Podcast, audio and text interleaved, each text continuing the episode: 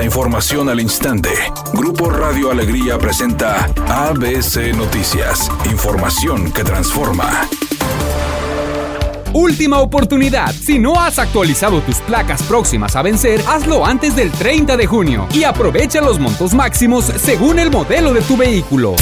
¿Qué tal? Muy buenas tardes, esta es la información. El colapso del servicio médico forense es un problema anunciado desde el 2018, hace cinco años tanto por diputados como por la Fiscalía General de Justicia del Estado. Aunque el pasado lunes el vicefiscal Luis Enrique Orozco dio a conocer que se encuentran rebasados tras el alto número de muertes presumiblemente a causa de la ola de calor, la deficiencia del servicio es un tema que se arrastra desde años atrás. En 2018 el entonces diputado del PRI Álvaro Ibarra propuso la creación de un nuevo centro de servicios periciales para prevenir un colapso en el CEMEFO del Hospital Universitario y de los ubicados en Melchor Ocampo, Linares y Sabinas Hidalgo. La propuesta quedó en el aire y no fue atendida por ninguna otra autoridad hasta que el 4 de octubre de 2019 el entonces fiscal Gustavo Adolfo Guerrero retomó el tema y la relevancia de mejorar el servicio e del Hospital Universitario, pero esto no sucedió.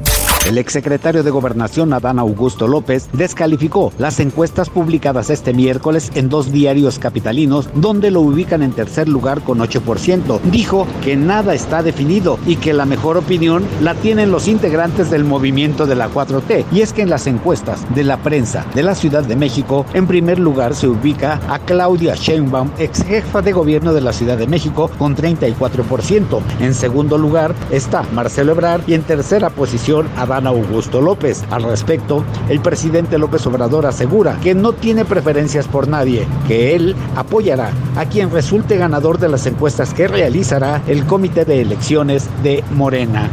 ABC Deportes informa, el clásico de fútbol americano sigue sin oficializarse de que se vaya a jugar en la ciudad de Houston. Obviamente corre el rumor y se está caminando para que así sea, pero por lo pronto y hasta el momento, algún agente del tecnológico en lo deportivo piensan que se le quita una ventaja al equipo del Tech, auténticos Tigres. Obviamente es visitante, eh, no tendrá mucho poder de decisión, solamente en hacer aceptar o no ir a la ciudad de Houston, pero por lo pronto para muchos sería una gran ventaja para el equipo de los auténticos Tigres el que no se jugara en la casa del Tec. La cantante Madonna fue hospitalizada de emergencia luego de ser encontrada inconsciente en su casa de Nueva York. Su representante anunció que estuvo en terapia intensiva debido a una infección bacteriana, por lo que tendrá que posponer la gira mundial Celebration Tour, con la que comenzaría en julio. Sin embargo, no se sabe ahora cuándo va a iniciar y eso implicará también reprogramar muchas fechas por todo el mundo. Redacción y voz, Eduardo Garza Hinojosa. Tenga usted una excelente tarde. ABC Noticias, información que transforma.